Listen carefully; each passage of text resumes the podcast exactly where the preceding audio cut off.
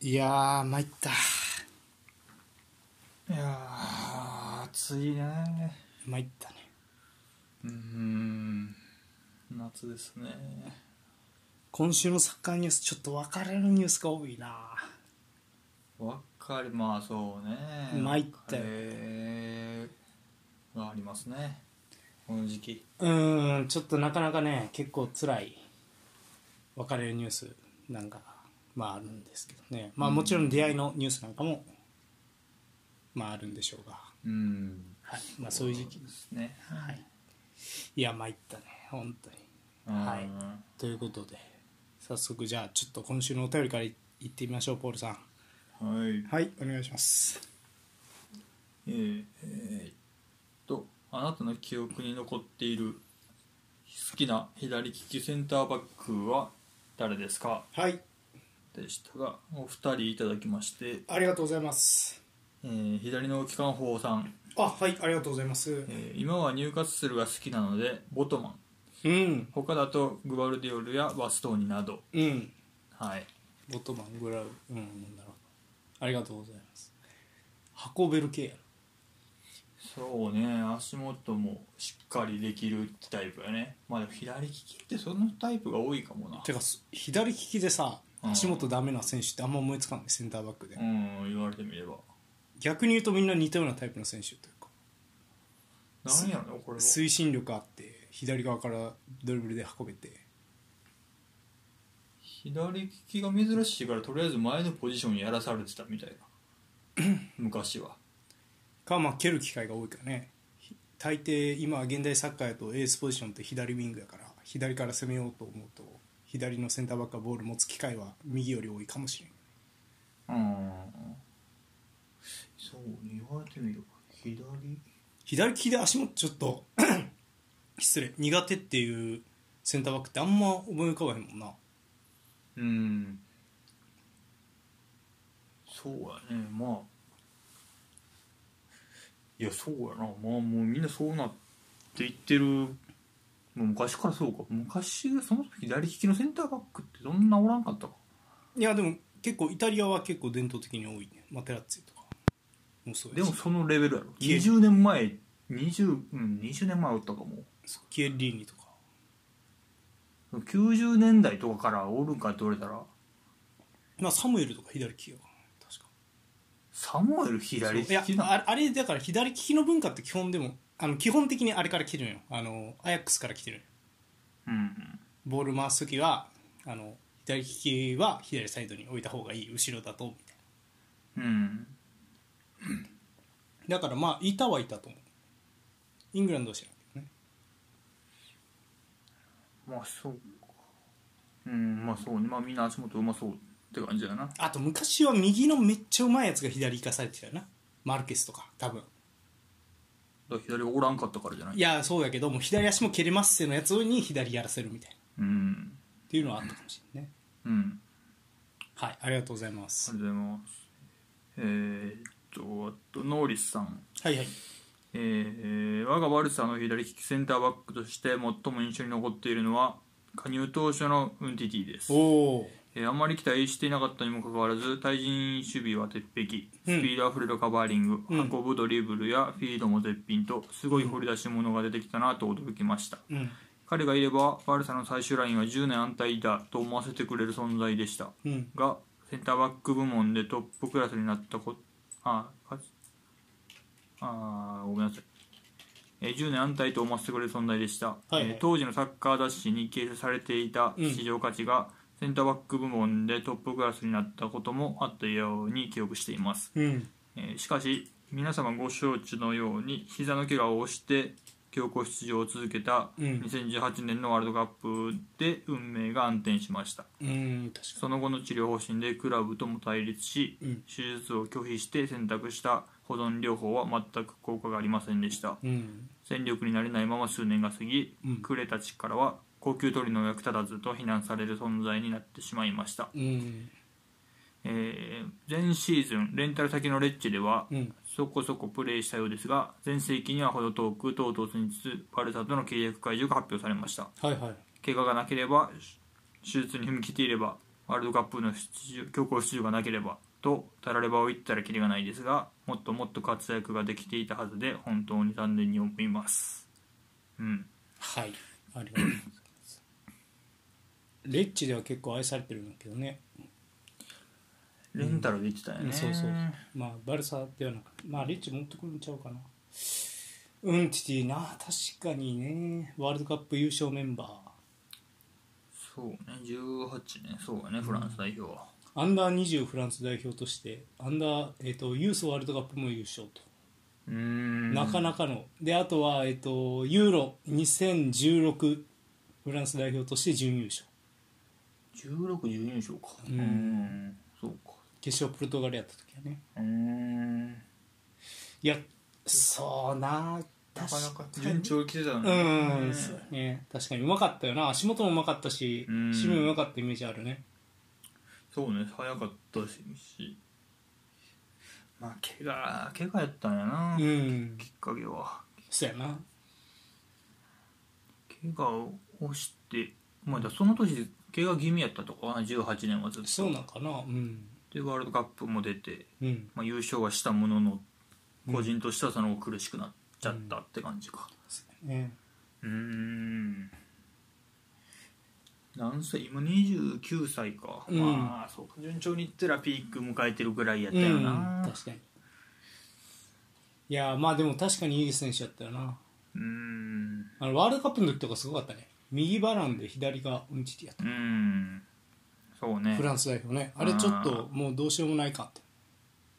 そうやなまだ2人とも若かったし、うん今後もうこれでずっといきそうやなって感じはあったもんなううんーんまあガンガン出てくるからなそうねフランスでできてるねはいって感じかなうん、まあそうねまだや引退をしてないから、うんどっかではやるんやろうけどそうねちょっとレッチェで僕は見たいですねうんレッチェの「筋肉マン」の隣でうんちがという感じで、まあ、レッチェ今結構中そうあのいろいろ注目されてるチームなんでね、うんセンターバックにイタリア人の筋肉マンみたいなやつがいるのうんでその隣がうんちってやったかな、えーそうそうだなんで結構もしレッチェ見る機会があればねぜひ、うんはい注目したいと思いますありがとうございますありがとうございますはいということでね まあまあまあ今週もねもちろん左利きのセンターバックの移籍のニュースなんかもありますがおうまあまあまあいろんなねニュース移籍関連のニュースねちょっと拾っていきましょうかうんはいじゃあ参りますよ私がインテリ佐藤さんそしてお相手マンユファンポールえでーすーはいニュースのコーナーはいいやー今週はちょっとね悲しいニュース我々えー、とのマイチームのねちょっと悲しいニュースもあるようなニュースコーナーです、はいということで、まあ、まずこれからいきましょうかねはいえーマンチェスター・ユナイテッドデヘア対談発表12年間所属していましたうんはい、ということで、えー、と8日、えーマンチェスター・ユナイテッドはえーダビド・デヘアが退団することを発表しました。うんはい、ということで、えー、と12年間、えー、と在籍したクラブ通算545試合に出場、うんで190回の、えー、とクリーンシートを達成とで、えー、とさまざまなタイトルを、えー、と獲得した選手でで、えーとすえーまあ、選手が選ぶ、えー、とクラブ年間最優秀選手賞とかあとはファン投票による年間最優秀選手賞あとはプレミアリーグで2回の、えー、とゴールデングローブ賞などうんさまざまな、ね、個人タイトルも獲得した、うんまあ、名ゴールキーパーでしたよね。はいで、えっとエリック・テンハーグ監督もね公式サイトで、えっと昨シーズンに彼が28回のクリーンシートを達成し私がクラブを率いた最初のシーズンに、えっと総合的に貢献してくれたことを個人的に感謝しているとうんいうふうに言っています。はいということでうんダビド・デヘア対談ついにやってきましたねこの時が12年ああまあファーガソン時代を知る最後のっていうことかな。そうだからジョーンズも今シーズンで退団今シーズンというか、うんこの夏で退団決まったから、もうファーガソン時代を知る人はいなくなったねこれでう、んいやー12年間かいやでも来た当初はだから20歳で来て、はいもう多分ほんまに10年安泰キーパー考えんでキーパーのこと考えんで済むなって言ってたのがほんまそのまま言ってくれた10年ねうんそんなうまいこといくこともなかなかないやんか、うん10年いけるわってさっきのノリさんのお便りもあったけど、うん10年安泰やわって言ってそのままほんまに10年安泰なことの方が少ないと思うから、うんそう思わせてくれてそのまま守りきってくれたうんいやほんまにもう大貢献者ですよねこの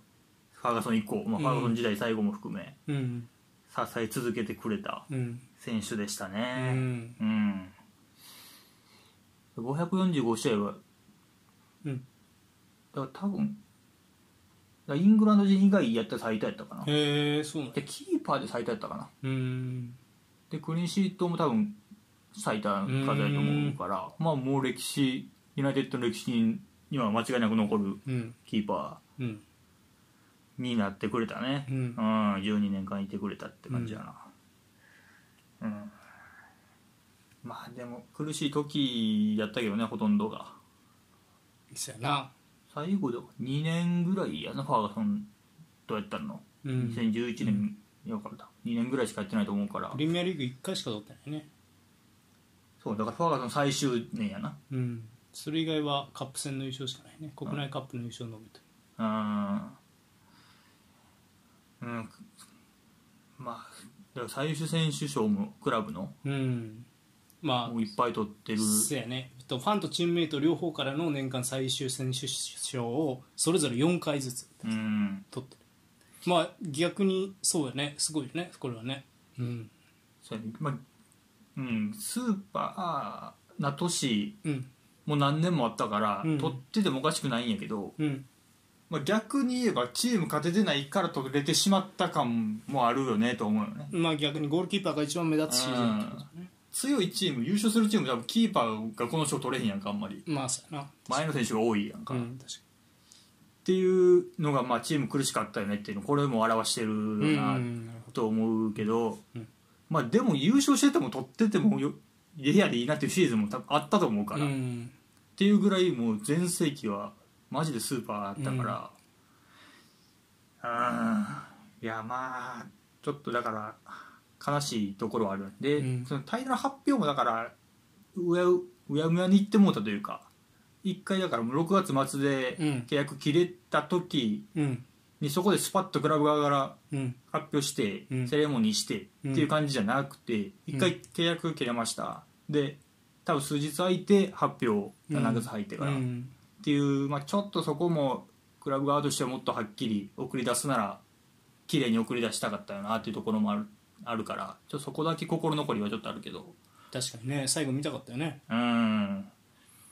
まあ、セレモニーもうどうするのないまま行くのもなちょっと寂しいよなこんだけやってくれた選手がっていう思いもあそるうんやけねど次所属先はもう決まっちゃうともうなさそうよね、うんまあ、シーズン途中とかに来てもらってみたいなことになるよなうんそこはちょっとスカッとせんところではあるけうど、ん確かうんいやーよくやってくれた選手でしたねに、うん、うん、これであとはガマが誰になるかっていう感じだよねそうねまあほぼほぼオナナ決まりじゃないかみたいなの出てるけどねうんさすがにねいや俺あんまりでもえ決まったんあれは結も構うもうあと発表ぐらいちゃうっていう勢いやと思うけどね俺がニュース見てる感じ俺なんか意外とイタリア方面やと、うんもう結構抵抵抗というかオナナがどうも、うん、渋出し渋っててユナイテッッドあのユナイテッドがで何回も交渉してるみたいなのをよく見るんやあ金を出し渋ってうる、んそうそうそうそうそまあ、そこは渋ってんじう、うん、1回目のオファーちょっとゃん、うまくいかずで、みたいなイメージはあんねんけどなだからほんまにその取ってくんのかみたいなところはちょっと気になるよねなんかまあオナナじゃないにしろ、まあ、こうなったら誰か取ってくのしゃあないわけやからそうねだからやっぱりうん13日にマンユーとインテルは直接話し合うんじゃないかっていう報道も出ててそうもうこれ出てる頃には発表してるかもしれんね、うんこのそうこそうそうの回ポッドキャスト、うんなんでどうなるかまあそうね、オナナが取れるならオナナでいいと思うけどね。うん確かにユナイテッド的にはね。うんうん。間違いないテンハグとやってるし。そうそうそうそううん。ぐらいかな、まあ、どれぐらい取れるかってまあインテルとしてはまあいろいろ複合要因があってお金は欲しいからな今うん。まあしゃあないですねまあいまあでも早かっまあでもインテルとしては結構オナナで儲けはでかいよねフリーで取ってるからあフリーなんや。フリーオナナフうリー、ーん。でかいよなやから丸儲けよねそれは大きい。う確かに。んでかいよねうん。まあ、コロナの支払いがあるとかって言われてるからコロナであのお金借りてそれ返さないといけないっていううん噂があってうんうんうん。だからそのために結構あの今シーズンもそんなに贅沢全然できないよねっていううん。噂はあるからあとまあルカク買い戻さなあかんし結構それも危うそうやね、なんか。そうそうそううだん。から結構ねそこは難しいうんっ。ていう感じですねはいということでまあまあまあああれはどうなるあのなんとかヘンダーソンはどうなるんやろね、ディーン・ヘンダーソン。うん。オナナレギュラーじゃないと戻ってこうへんっていう感じで言ってるってニュースで見てたオナナとどうですか比べてみて圧倒的オナナナじゃないですいか、やね取ったら使いしたって感じかだから今と控えでは戻ってくる気はないって言ってるからなんか出しそうな気がするけどなどこなん今グラブノッティンガムああフォレストやったかなあレンタルで多分、ううんんそっかもう他噂になってるのいないもんねピックフォードとか結構でもちょっとなってたけど今最近もう聞け聞てないかへんよねオナナ一本よね、まあオナナでいくんちゃうかなっうんていう気がしますねうんはいで部屋はありがとうございましたそうねありがとうございましたいや素晴らしかったねうんデヘア特集なんかも我々やりましたねデヘアを中心そうにね振り返るみたいうな、んデヘアの10年だったっていうはいということでうんえー、とそれでは、えー、とその次ですねちょっとプレミア方面、えー、ともう一つ結構デカめのニュースですこれびっくりしましたアストンビラ、えー、とビジャレアルからパウ・トーレスを獲得26歳左利きセンターバックはいということでアストンビラ12日、えー、とビジャレアルのスペイン代表パウ・トーレス26歳かを、えー獲得したことを発表しました、うんはい、メディアによると,、えー、と3250万ユーロプラスボーナスでの獲得とうんということになります。はい、えー、とビジュアレアル・カンテラ育ちの、えー、とトーレスが、えー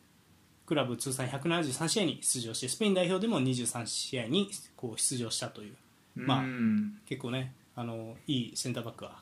これからボールも左利きか。左利きですねうん。高い戦術眼と正確な左利きの左足のキックを持っている選手が、えー、ウナイエメリ監督率いるアストンビラへ移籍することになりました。はいはいはい。はいい、や、ビラが順調に勝っていってるね、なんか。アストンビラってセンターバック誰やっけ、ミングスと、ミングス左利きミングス左か。ああほんまやな。そういうことよね多分勝ま負あでさもせミるングスも、もうレギュラー、まあでも多分パウトレス使うやろな、この感じやと。まあ教え子やしねうん。まあそ、足元もそ、まあ下手じゃないと思うけど、ミングスもう。んいやトーレスでの方がもそうやねちょっとスペイン代表レギュラー晴れますレベルやからちょっと難しいよな、なるほどねしかもなんかエミリ慕ってきたっていうねまあそうな。うんあそうパウトーレスだねうんエミリがうんと採択いやーこれは、まあ、ラリーがファンとしては辛いよな見たかったよねやっぱラウル・アルベルとやっぱりねパウトーレスのコンビは、まあ、EL 取って CL ベスト4までいってるからなその時がエミリか、だから。そううんだ。からねそうだからビラのセンターバックはジェオ・カルロスも去年セビージャから取って、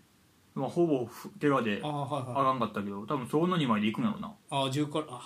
セビージャからーもうラリーガや、うんまあ、監督もエメリーでもうディレクターもモンチラリーガやうん、うんっていうことなんやろうなスペイン系の選手集めてでもジなるェオ・ほカルロス30かまあ30やったらまだバリバリまあ怪我ちゃんと治ってきてればやれそうなって感じもあるジェオ・カルロスああなるほどいやービラが熱くなってきてますね、うんそうだ後ろも取ってティーレマンス取ってまあ、やっぱ心配はやっぱディフェンスみたいなところかな、パウトーレ先輩はね。うんそうなんやねうーん、じゃないかな、分からんけど、まあ、プレミア初挑戦やから。結構うん、スピードとかがちょっと違うかもしれないフィジカルに、まあ、慣れればって感じかうん、はいということでいや結構これ楽しみですねアストンビラね B が楽しみですねこれはううん、んはいということでまあちょっとねアストンビラには、えー引き続き注目したいなと思いますうんはい、えー、とじゃあその次セリエ方面いきますあの先週ねあのナポリ特集という特集をやったんですがうんはい、ナポリのチームビルディング特集やったんですがそのナポリのチームビルディングを支えてねスクデットを取った、えーディレクタージュントーリが、えー、とユベントスの新スポーツディレクター就任が決定発表されました、ナポリで昨シーズンセリア制覇に貢献とうんはいということでユベントスは新スポーツディレクターに、えー、とジュントーリ氏が、えー、と就任したことを発表51歳、うんえー、と過去8年間ナポリに在籍とはいはいはい、はい、で、まあ、ちょっと先週も喋ったんやけど、まあ、クバクバラツヘリア、キム・ミンジェと、さまざ、まな、ね、選手を、まあ、ロボツカとか、うんさまざまな選手を、えー、と取った、えー、順通りが、えー、となんかな、これ、ほんまにそうやったんやけど、シーズン終盤にユベントス移籍を順通りが望んでるっていう報道がされて、契約満了が1年前やったらしい、あとあと1年契約あったのに、ナポリを去ったっていうような形らしいですね。うんはい、ということで。あ順通り来ましたねーはいはいはいやーまあ正式決定って感じなんやけど、いうんあのー結構楽しみは楽しみなんですけどうんルチアーノ・モッチというね名なん、G、この人マネージャーかなゼネラルマネージャーがいるんですよユベントスまあもちろんカルチョスキャンダルの主犯格としてもうサッカー界から永久追放みたいな形になるうんスポーツディレクターだったんですけどこの人もともとナポリのスポーツディレクターからをやっててそこからユベントスに行ったっていう全く順通りと同じうんはい、あの系譜をたどる人なんですねはあはあはなのでそこも含めてちょっと結構面白いなっていうあ感じですでそうねこれごめん先週言い忘れてたんやけど順通りのもう一個まあ特別こういう人だよっていうまあなんていうのかな、まあ、特徴としてはうんイタリア人監督なんよ全員多分おおあのスペイン人監督ベニテスを最後にそこから全員イタリア人監督だよねサッリもそうですアンチェロッティとかもゼガットゥーゾもはあはあはあはあで順通りがいなくなる今シーズンからガルシアのナポリってそうねだからそう考えると監督は間違いなくイタリア人監督選びそうやなっていう気がしますねまあイベントアすレるグどリはもう違うえアレグリじゃなくなるういうこといやそれはまだ分からんもう一年やるかどうか話し合ってるユベントスの監督ってことだよねうんいや分からんうん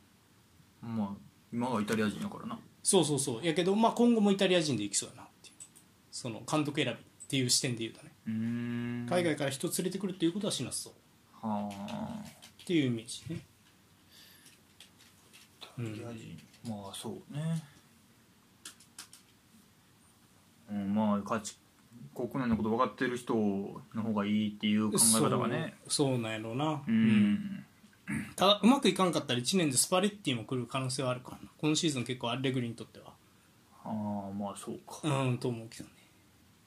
うん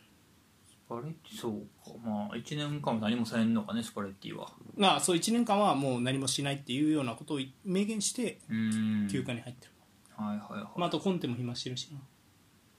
そうかコンテも相手んかうん、うんだからイタリア人はね結構誰かが活躍したら誰かがこう抜けてるとか休んでるよね、だからそこも含めて結構誰引っ張ってくるのかは楽しみ順当なるりほ、うどんはい、であとはまあ順当りというかまあナポリの方針だったねあの中堅国以下のタレントをまあユベントスが獲得するのかどうかとか、うん、うん、まあ、その辺ですよね楽しみは。はいはういんはい、はい、ということで、まあ、今後のユベントスの、ね、補強にも期待していきましょう、まあ、そんな動いてないと思うんでねうん1年目はおとなしくしてるかもしれない。はいって感じですかね。はいはいはい、その次、えー、とインテル方面、えー、とどうしようかな、まずちょっと僕もインテル方面の悲しいニュースからいきますか、うんはいえーとまあ、インテルもね、あのハンダノビッチが、えー、と対談うん11シーズンプレーということで、えっと12日に、えー、とインテルは、えー、とハンダノビッチゴールキーパーのハンダノビッチが退団することを発表しました、うん6月いっぱい契約満了とで11年いて昨シーズンはセリアで14試合にしか出場してなくて、えー、と CL チャンピオンズリーグでは出場機会はなかったうんはい、で、えーとまあ、ただ、えーまあ、インテルのキャプテン19年に、えー、とインテルのキャプテンに就任してうんで、まあ、そこから、まあ、多分チームキャプテンはやってた、はい、選手です、はい。ということでで今38歳のハンダルビッチが、まあ、対談を決めるということになりましたで、えー、とセリア A における、えー、と PK セーブ数32回の最多記録も保持していますはいはいまあそのイメージ強いね、うんハンドのミッチはやっぱり PK ストップ職人、ということでうんアンドロビッチかねいやーこれまあでも控えやったからな、まあそうねあー38や途し中からね難しかったよねもう出し尽くしてくれたよな38もなんのかそううね、んそうかでもまだ引退は言ってないんやなうん、引退とは言ってないね、うんまあ、11シーズン、うん、455試合でクリーンシート166試合うん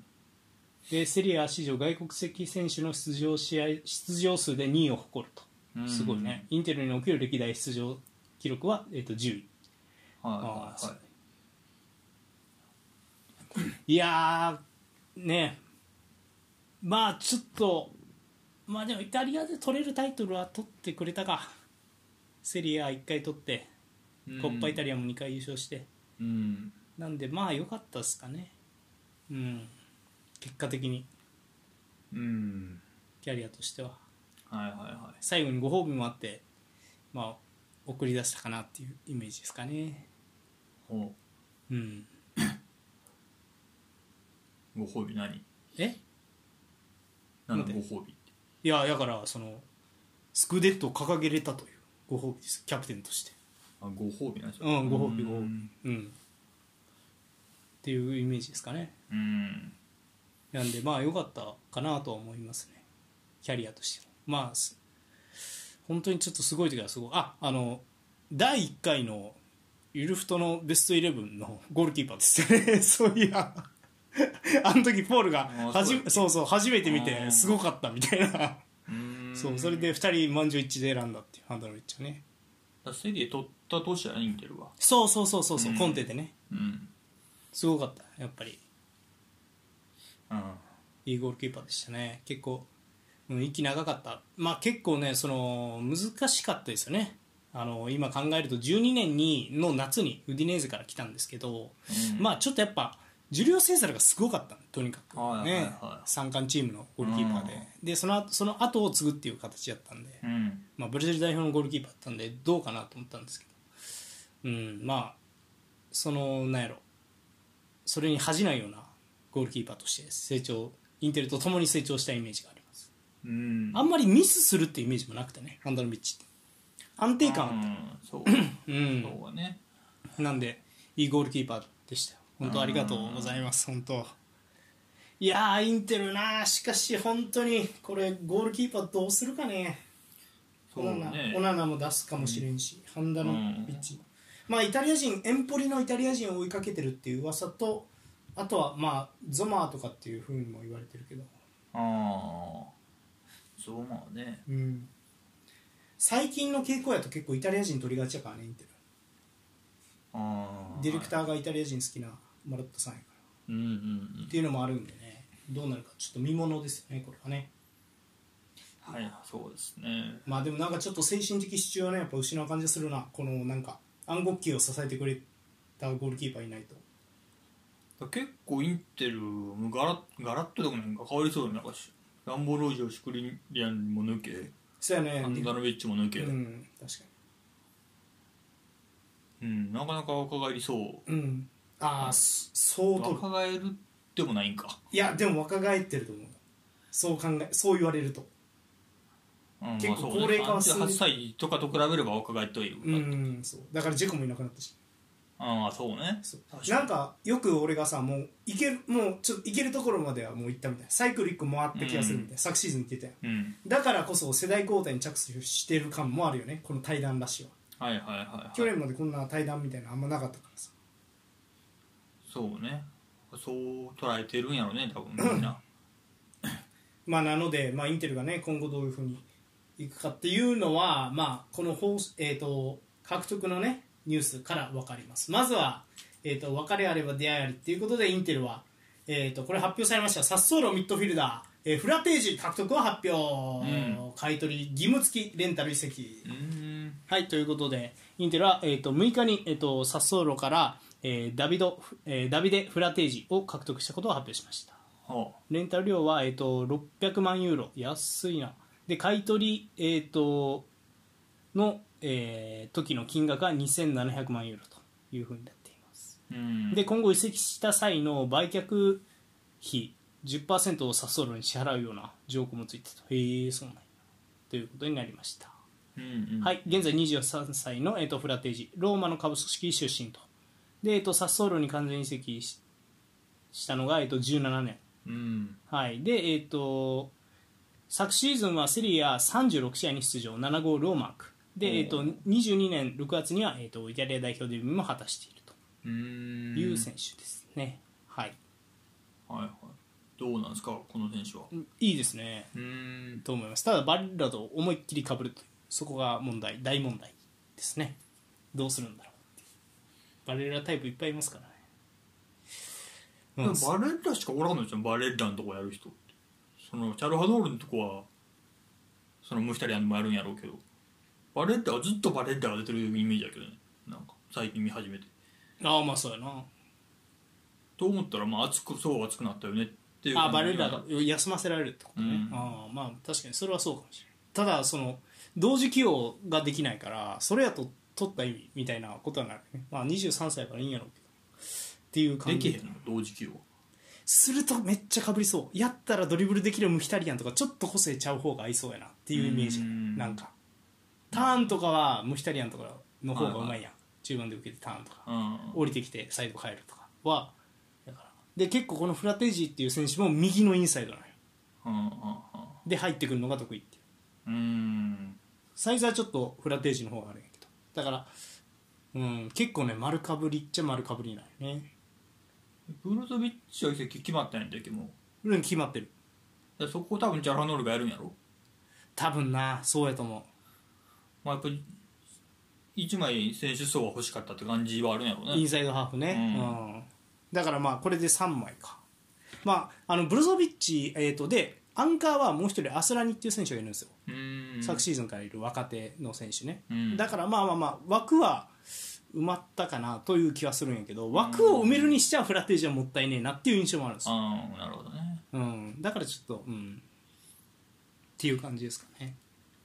そうかまあ確かにでも言われる通り確かにそうは熱くなったなそうそう言われると確かにバレルラ休ませられるっていうのは結構でかいなうんうんうんまあうんフラテージにとっては良かったのか悪かったのかって感じやなじゃあまあキャリア考えるとねうんうんあの丸、うん、ちょっと左そうなバレッラも出すんじゃんえ いやバレルラは全然もう噂が出てこないうんと思うでも出してもいけるって感じですねフラテージやったらうんお金困ってるんやったらうん高く売れそうやバレッラ確かにバレルラはね本当にさあでもどうなる隣ほど売れるんかって言われるとまた微妙よね年齢がちょっと上やからな隣よああそうかり23やからね隣バレッラは今何歳やろでもその1個前の世代やからなそんなにもう若い若いとは言ってられへんねんな26やうんまあええ時やなそうそうそううん難しいよね今売るってなるといやだからフラテージの方が本当は売れそうなんやけどねまあ、年齢的にも年齢的にも、うん、実績的にもっていうイメージなんようんまあでも注目銘柄やったんで結構いろんなとこと設定取ったと思あうーイタリア内では結構注目銘柄やったかはいはらなんで結構ねすごい楽しみですね僕はいはいうんはいって感じですかいやーまあ買い取られた後5年契約なんで結構長いですよ28年までうんいやーまあそうやなちょっと期待したいですねフラテージにはうんはいローマ下部組織出身はやっぱ優秀なんでねうんはいえー、とそれではその次ですねさらにインテルはアンダー21、えー、とドイツ代表の、えー、とキャプテンビセック獲得を発表、はいインテルはデンマークのオーフスに所属している、えー、とアンダー21ドイツ代表の、えーディフェンダー、えービセックを22歳を獲得したことを発表しました、うんこちらも契約28年6月までの5年契約とうんで、えっ、と、うん、契約解除金は700万ユーロを支払うことを報じられています。はい、ということで、このビセック、えっ、と、ケルンの株組織出身の選手で、うんで、まあ、あれやな、えっ、と、どこって言ってたっけ、デンマークですね、今、プレーしてるのが。うんはい、で、えっ、と、2223シーズンは、えー、とデンマークのリーグに22試合出場して3ゴール、うんはい、でディフェンスリーダーとしての活躍が評価されていたとで、えー、とまた、アンダー21ドイツ代表でもキャプテンを務めていて、うんはい、で今年3月のアンダー22日本代表戦にも出場していたというふうに言われています。はい、ということでビゼック3選手目の獲得ですねあの今シーズンインテルはテュラムフラテージを獲得してさらにこのビセックという若者も獲得しましたうんどんな人なんでしょうねなんか左らしいね右利きかどうかわからんけど、うん右利きかなやけど左のセンターバックやってる選手ででも右足でも右でも全然いけますよっていうふうに言ってるらしいうんうんなんかドイツの選手にしては珍しい感じがするなデンマーク行ってそうやね珍でしいしかもそれでドイツ代表マンダのキャプテンやってるの、うんなんかあんまり見たことない感じがするね、うんドイツ代表キャプテンのバイエルなんだやってますぐらいのイメージだったからなんうか、ん確かデンマーク行ってどんでインテル来るんやって感じやなうんにいや結構楽しみですねでここは本当に若返ったねそう言われるとねうん、そうねうん最終ラインはうんだってもしこれバストーニビセックでってなったらな、うん、うん真ん中はまあやっぱちょっと年のアチェルビがデフライガーになるとはいはいはだいぶ若返るよね、いそうですねうん、結構楽しみですねまあそうね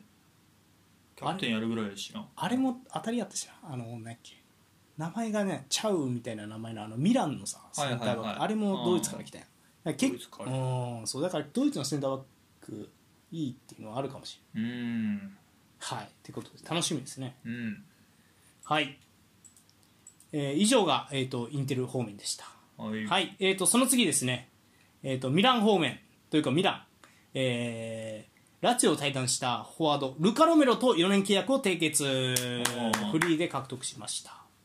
はいということで、えー、とラチオ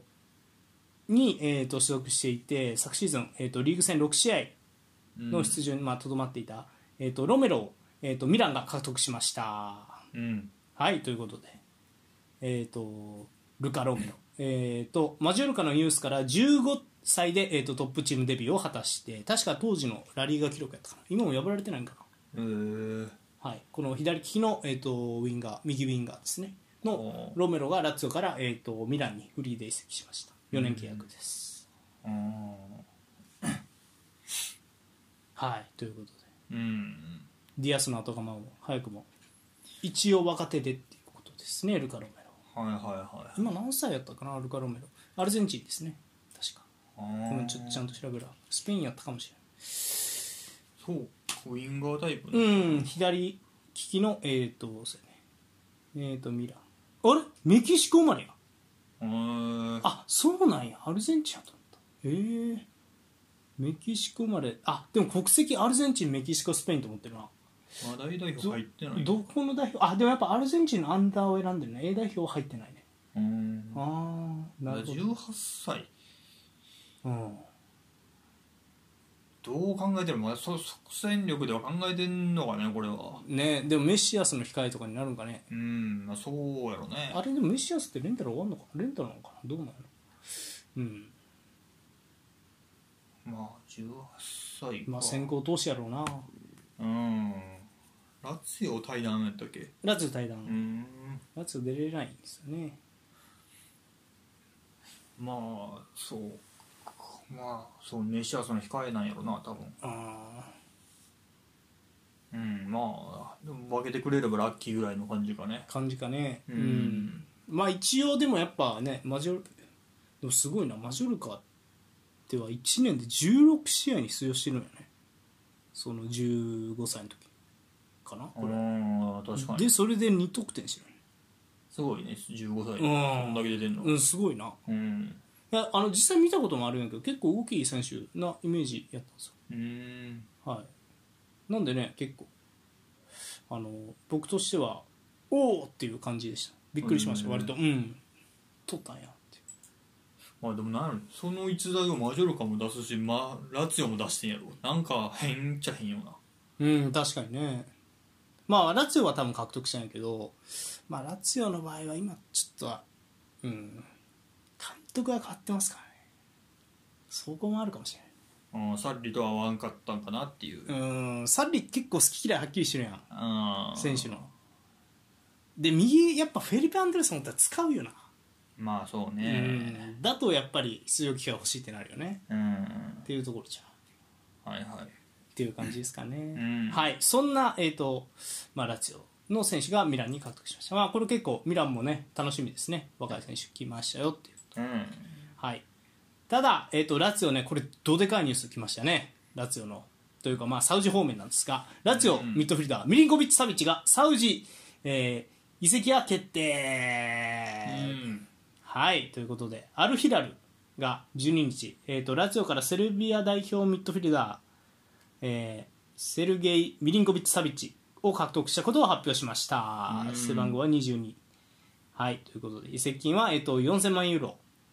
はいあー、で、1シーズンあたりの年俸2000万ユーロと。すげえな。はあすごいね現在28歳ですね、ミリンコビッチ・サビッチ。うんはい、えっ、と、ラツィオ、えっ、と、ベルギーの変化からラツィオに、えー、と加入したミリンコビッチ・サビッチ。うんはい。で、えっ、と、まあ、22、23シーズンはね、えっ、と、47試合に出場して11ゴール8アシストをうん記録して、まあ、ラツィオでは公式戦341、えー試合に出場したと。で、69ゴール56、えーあ、69ゴール59アシスト、うんはい、マークしていたミリンコビッチ・サビッチを、えっ、と、が、サウジアラビアへ移籍となりました。うんはいえー、となお、アルヒラルその獲得したアルヒラルにはルベン・ネベスうんあとはクリバリああがいるとネベスとサビッチの中盤いいですねはいということでまた一人行きましたねちょっとやっぱルベン・ネベスとかぶるなやっぱ今が今一番いいよねそうね28歳うーんそうやないろいろ噂してたのにな、うーんまあ、行イくベントスの噂もあったしね、うんまあ、あと根強かったらまあマンチェスター・ユナイテッドとかも噂一時期あったしねうん、いや4000万ユーロで取れんやったらどこまあでも給料かそうなるとーうん給料なんやろうな、いやーそうかまあラッチョも痛いねこれはなでもなんか結構会長は後悔はないって言ってるらしいねまあ高く売れたと思ってんかねじゃあいやあのなんていうもっと昔は高く売れたらしいなんか1億ユーロ超えのオファーもあったらしい昔数年前ははいはいはでも今は4000万ユーロでいうん売ることに対して後悔はないって言ってるまあそんだけ貢献してくれたってことというかこねとだからね、うんうん送り出せるってことかもしれうんないいやーこれはなんかなんとも言えんよねやっぱ毎回言うけどそうですね別に削られてますよ欧州サッカー全体の戦力はうんそうねこれマジでさ本当にこれ56年やられたらマジでなあうんってなるよねそうやなこの勢いでそう5年続いたらうんうんなんか別に欧州が最高のリーグですって言えないよねうん、 CL の価値とかもんってなってくるよサウジと決定戦やった方がいいよねってなってくるよだんだん、うん、まあ、サウジって外国人枠どうしてるんやろうなもしそれ撤廃しとかし始めたらやばいよねないんじゃんなんかいやもう現状分からんけどねこんだけ、うまあこんだけって言っても1チームにしてみたらそうでもないんかもしれんけそうどそうそうそうだって1チームにしたらだって今3人目とかやろうんまあでもない方がサウジアラビアとしてはいいよねうんこんなそうななくてあれが見てくれるかって問題ねまずはあのー国民というか視聴率的にどうかってことねやっぱサウジアラビアの選手との共演が見たかったりするわけや、いやそこじゃないんちゃうと思ういやいっやていうまとこもあるずいやまずサウジアラビアの人はね人もああそうなんか中国とかアメリカもやるってるやってたみたいな話ずっとしてるやんか同じようなあのいい選手取ってきてみたいなヨーロッパから、はいはいはい多分それってアメリカも中国も国のサッカーのレベルを上げたいが目的やったと思うんようんそこから自国選手も育ててワールドカップで強くなろうみたいな,、うんうんなんかサウジアラビアそれじゃない気がするねんなこれだこれ見てるとまあ、よく言われるのはあるよね、あのーいろんな部門を伸ばさないといずれ石油は枯渇するからやばいっていうのでいろんな部分野に投資してるっていう噂は根強いよね中東はあーお金の問題、まあ、そう今のうちには稼げるところをつくとこそう投資先を作っといて、まあ、不労収入の場を増やそうみたいなうん、石油がまあなくなった時に備えてみたいうんゆ、とりあそるやつれ、うん、もあるやろうしその代表強くしようというよりはもうサウジアラビアリーグをだから強くしておこうの気がするね、ななんか、ううん、んあんまり代表どうのこうのよりはっていう気がするなああなるほうどなんかでも俺的にこうサウジアラビアの中での視聴率が心配なんですよん、うん、それってこう何それってサウジアラビア人って見たいんかなみたいなことをそのなんか一切自国の選手がさススタメンにおらへんようなうんあれを見て楽しいんかなみたいなしかもそれもだからもう放映権売る方を目的にしてんじゃんもうあそれやとしたらマジであるよねき結構きついよねヨーロッパとしてはマジでその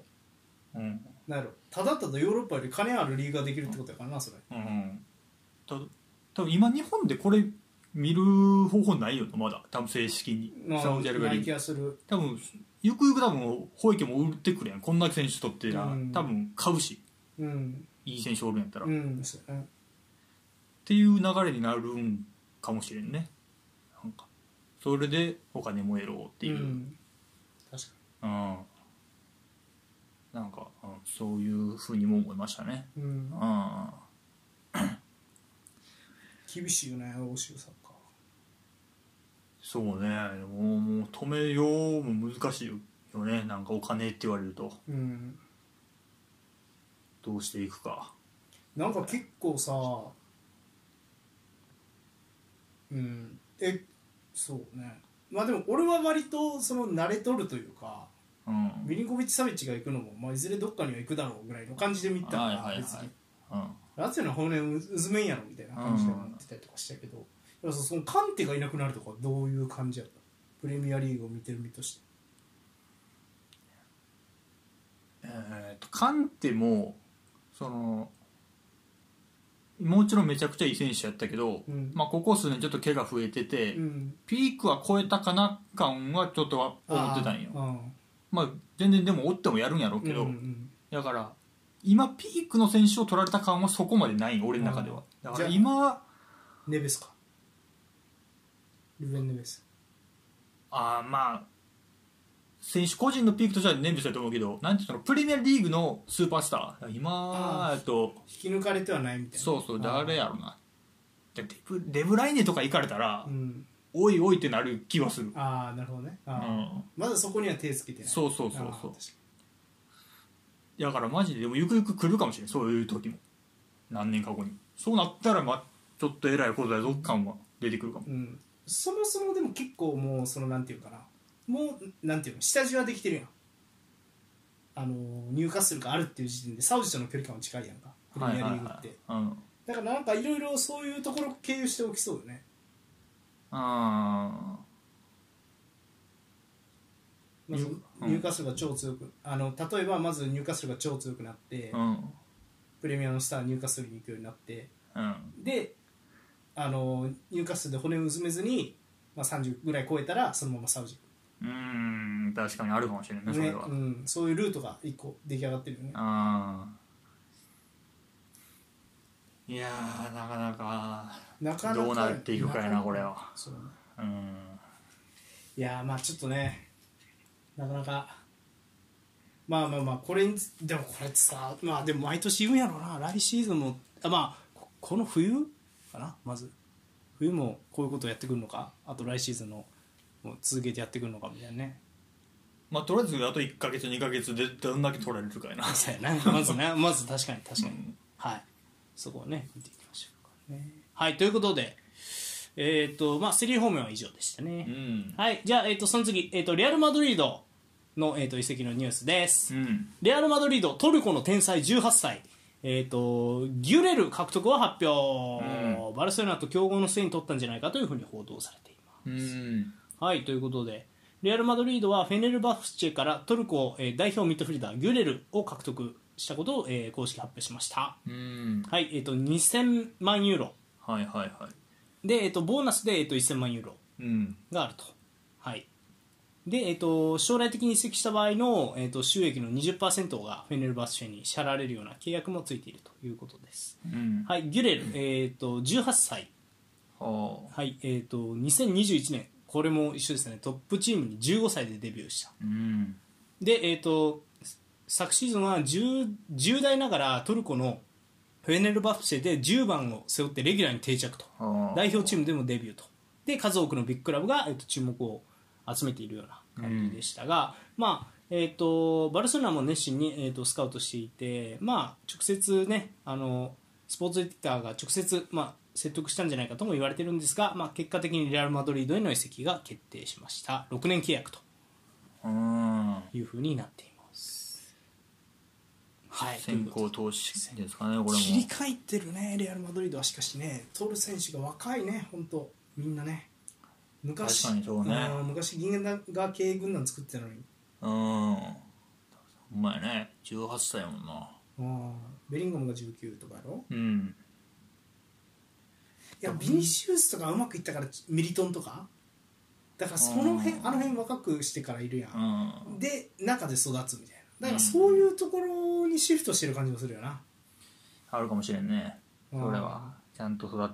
てられるっていう自信もついてるんかもしれんしね確かにうんいやどんな選手やろうね結構楽しみですよねでもまあどうなんですかね僕としてはあのトルコの選手っていい選手多いしうんなんていう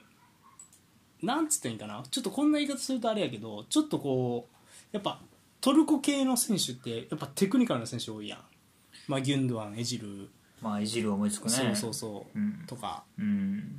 ギュンドアンもそうなギュンドアンはそうよトルコうんトルコ系やね、そうかうん、なんでちょっとそういうところも含めて結構楽しみですね、うん、左利きかそうやね左利きでうんまあトップ下10番タイプなんやタイプろななん多やろ分な多分であとまあ右のインサイドハーフぐらいの位置が得意そうな選手いやーまあ結構楽しみな選手ですね本当にこれもね使うかもな普通に今シーズンその若返りとかもやってるしであるもんまあ確かにな、うん右のえ右のインサイドだったらまあモドリッチの控えそうね、あまあ、右ワイドもあるんかもしれないーあーそうやな確かに前前あるよなよく考えたら、うん右ウィングアセンシオ抜けたしうん、右ウィングあるよねうん一番前はなとねロドリゴ一番前でうん、ビニシウスとその何だっけデュレル、うんまあ、超若手夫人で行くならうん、確かにとかもあるんかうも、んまあね来シーズンもラリーガはちょっと見ようと思ってるんでディアスとかとセルンやなじゃあそうなるとああブラヒミディアスあそうな面ディ白いアかもスしれか、んね確かに確かにいい勝負になりそうようねん、うんディアスは謎のなあの右足もうまいというあそうねあれはあるからね、うんレフティにしまあでもねどうなるか楽しみですねいや楽しみですねはいということでトルコの天才がえーレアル・マドリードに、えー、加入しましたうんはい。では、えっと、最後のブロックが、えっと、パリ・サンジェルマン方面なんですが、ほいほいこれちょっとね、あの僕らにした噂話ではあるんですけど、うんはい、ちょっとこれ取り上げたいと思います。パリ・サンジェルマン、エンバペの発言を問題視しています。えっ、と、パリ・サンジェルマンの会長が、えー、とそんなことを考えているのはなぜ出ていかないんだと、えーまあ、これ公式で確か批判したんかな、うんはい、ということで、えー、とまずですね話の経緯を言うとエンバペが、うんえー、とフフランスフットボールっていうメディアのインタビューでバロンドール受賞については、パリ・サンジェルマンでプレーしていることは大きな助けにならないと。うんであのこのクラブは、えー、と分裂していて、えー、と中傷を集めているうんもしくは結構賛否がこのクラブは賛否分かれてるからねみたいなまあ役もみたいやけどまあ役にもよるんやけどちょっとこうパリ・サンジェルマンを辞するようななはな発言をしてしまったうんでこの発言がクラブ内でも問題視されていてうんでそれによって、まあえー、とエンバペの発言についてクラブの首脳陣とか、うんまあ、パリ・サンジェルマンの選手がクラブに対する侮辱だというような指摘が出ていますうんで、えー、と会長、えー、とアル・ケライフィ会長もそんなことを考えているなならばなぜ出ていかないんだというふうに語っていて、うんはい、で、えー、とさらにね、あのーこの会長はエンバペがあと1年契約残ってうんそうね1年でプラス1のオプションをエムバペが決める立場なんじゃないかって感じで言われてるねそうただ、えー、とその契約オプションを今シーズン行使しない場合は来シーズンで契約が終わるとうんでその場合はスッとそのまま出ていってしまうとそうなる,、うんそうなることは避けたいので何としても今シーズンの今の段階でパリ・サンジェルマンはエンバペに今のオフの間に契約延長と言ってるんですけどエンバペが延長しないっていうこともあって、うんはい、でもし延長しないのであればあのこの夏に出すっていううんようなことも、えっと、会長が明言していたりみたいな報道もありましたね。で、うんえっとけえっとケライフィ会長は私の考えは明確だエンバペが残りたいならば新契約を結ぶ必要があるとうんただで世界最高の選手を手放すわけにはいかないというふうに言っていますで契約延長しなければこの夏に退団することを促しているうんということエンバペ騒動再そうですねまあ去年びうん、の契約延長した時からうん、多分2年3年ってまた来年も行ってるやろなっていう話をしたまんまになっちゃってる感じはあるけど、うんまあなんかいろいろ思うところはあるというか、まあおうそもそもうんなんていうのかな、まあ、制度っていうか仕組みでいくとうんだからあと1年なわけやん契約、はいはい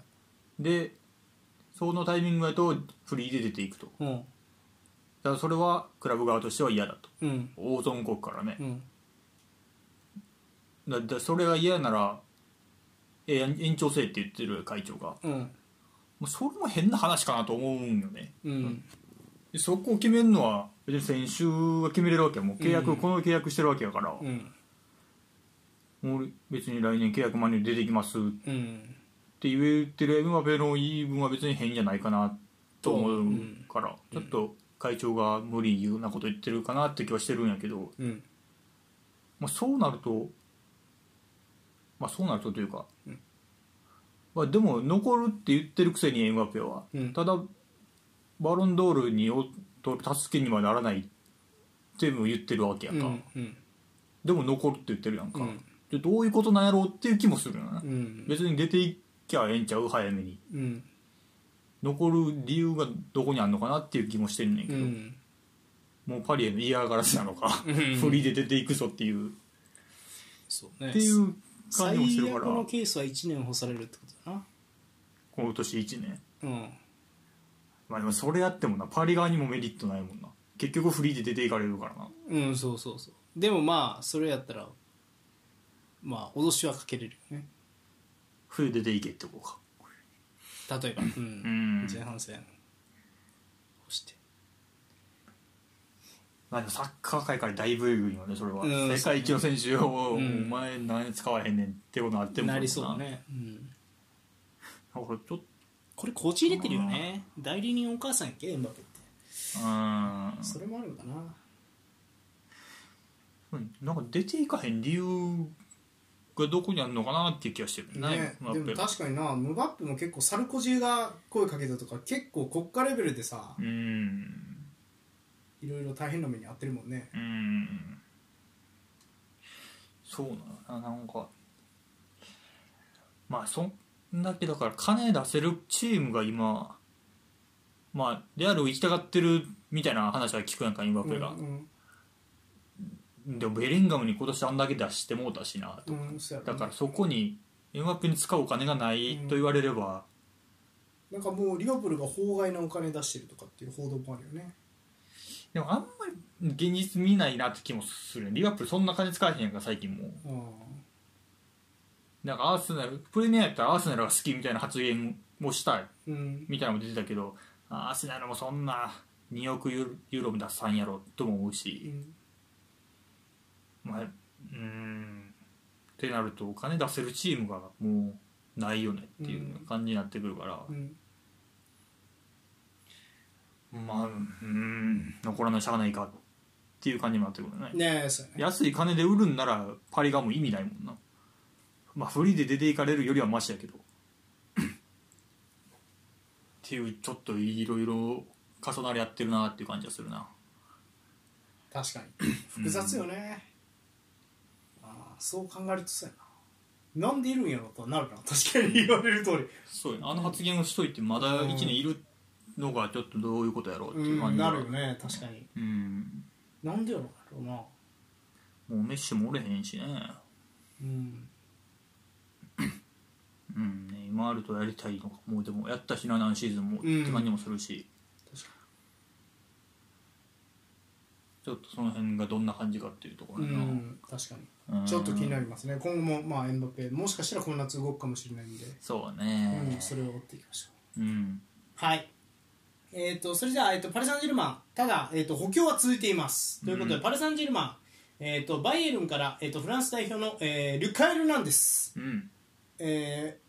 獲得を発表、5年契約、んはいということで、パル・サンジェルマンは、えー、とバイエルンから、えーフランス代表、ルカ・エルナンデス、27歳の獲得を発表しました。うんはい、5年契約です。はい、えっ、と、昨シーズンカタールワールドカップで右膝前十字靭帯、えー断裂という、まあ、重傷を負ったんですが、うんはい、えっ、と、バイエルンから、えーパリ・サンジェルマンへ移籍となりました。はい、移籍金は、えっ、と、まあ、予想ですが、まあ、4800万ユーロから5000万ユーロほどだろうというふうに言われています。うんはい、ということで、左利きのセンターバックですね、これも。まあ、センターバックかサイドバックがどう使うかって感じだなうんエンリケさんそうね。うはんい、ということで、えー、とパリ・サンジェルマンはシュクルーニアルあとアセンシオ決定であとはウガルテ誰だあとイイガンイン、はいは韓い国の選決まってたね手、うん、などを獲得していてリュカが、えー、と5人目の加入者になってます。うんはいということ五人そうかで、うんうんまあパリパリのメンツがパッと思いつけんねんな 左ハンド誰やってたっけまあ、誰やったっけな確かにな、うんまあ、左のセンターバックずっと金弁明が怪我してるからっていうのもあるよね結構長い間怪我してるやんうん金弁明って。そうかうんなんでそこが俺は結構濃厚かなと思うあんまりサイドバックのイメージないよねリュカってもう俺の中でやけど、うんまあ、バイエルンやとやっぱりあデイビスさんがいるからっていうのもあるんかもしれんけどうんまあまあ両方あるって感じかな俺の中ではああうんまあそれこそ、まあ、ワールドカップもすぐ怪我して思ったけどうんあの時左サイドバックやったと思うから俺結構センターバックうんバイエルンで見た時は印象良かったうんうん、まあそこで使うかもしれんねじゃあ、うん、楽しみですねまあそうねキンペンベマルキーニョスでシュクルニアル取ってリュカ追ってうん後ろだいぶ硬いなそうねそんなもんかうんんいやパリがそうね楽しみやねこれはいまあそれムカペ問題はあるけどムバッペ問題なあのあれやんね日本ツアーで来るじゃないですかパリ・サンジェルマンがああれのポスターから消されてるとかね言われてるよねあそうなのうんエンバペさんがポスターから消えてるみたいなでまあねただその何エンリケがエンバペ抜きでいいチーム作るんじゃないかみたいなうん報道もあったけど、うんうん、エンやりそうだねそれは っていう気はする、うんそうどううんまあ、いない方が強いってどこうとはないけどって感じかなまあそう5年連続得点王とかやろうんそう5年連続得点をまあなあまあでもたそれで CL 取ってないって言われたらそれまでやるな、うん誰か言ってたなそれその発言そのうん、前の SD とかやったかなダイレクターうん、パリあレオナルドレオナルドじゃうなんかいもう出るべき時だみたいなことを言ったみたいなそそううそいううやつだよねあレオナルドは元ミランのディレクターですねああそうだから彼はパリに6年間いて、うんその6シーズンで5つの異なるクラブがチャンピオンズリーグを制覇しているつまりつまり彼がいなくても大会を優勝することは十分可能なのだ、ほうまあ、確かにその通りだね、そうだねうん、確かにまあそうねまあでもそうね、はい、まあなんかもつれそうやな移籍するにしても結局8月末ぐらいまで俺もそんな気がするもつれそうな気がすうるんまあごたごたの末どこに行くか残留か、うっん、て感じやねはいうん今週ニュース以上ですかね、うんはいということで、まあ、パリの積極補強とか、まあ、サウジの補強とかも気になりますがうんはいニュース以上です来週お便りテーマどうしましょうかねどうしましょうかね俺ふわっと思いついたのは、うんこの10年安泰だなと思った選手 ああまあ実際どうであれってことそう加入した時にこの10年安定だなって思った選手か、まあ、うんバッペの理想的な 移籍先とかああやっぱ10年の方がいいか各チームおるやろうしねみんそうやね皆さんファンのチームの、うんまなあなので、まあ、この10年この選手がいれば安泰だなとうんまあ思った、えー、とほん選ま手にそうなった選手でもいいし、うん、ならなくてもいいよね、うん、ははいということではいじゃあそういったお便りお待ちしてますのでよろしくお願いしますお願いしますはい、オフシーズンですがね、あのまあ、ニュース、えー発信してますので、皆さんぜひお聞きいただければと思います。はい、じゃあ、まあ、前半戦以上ですかね。はい前半戦終了。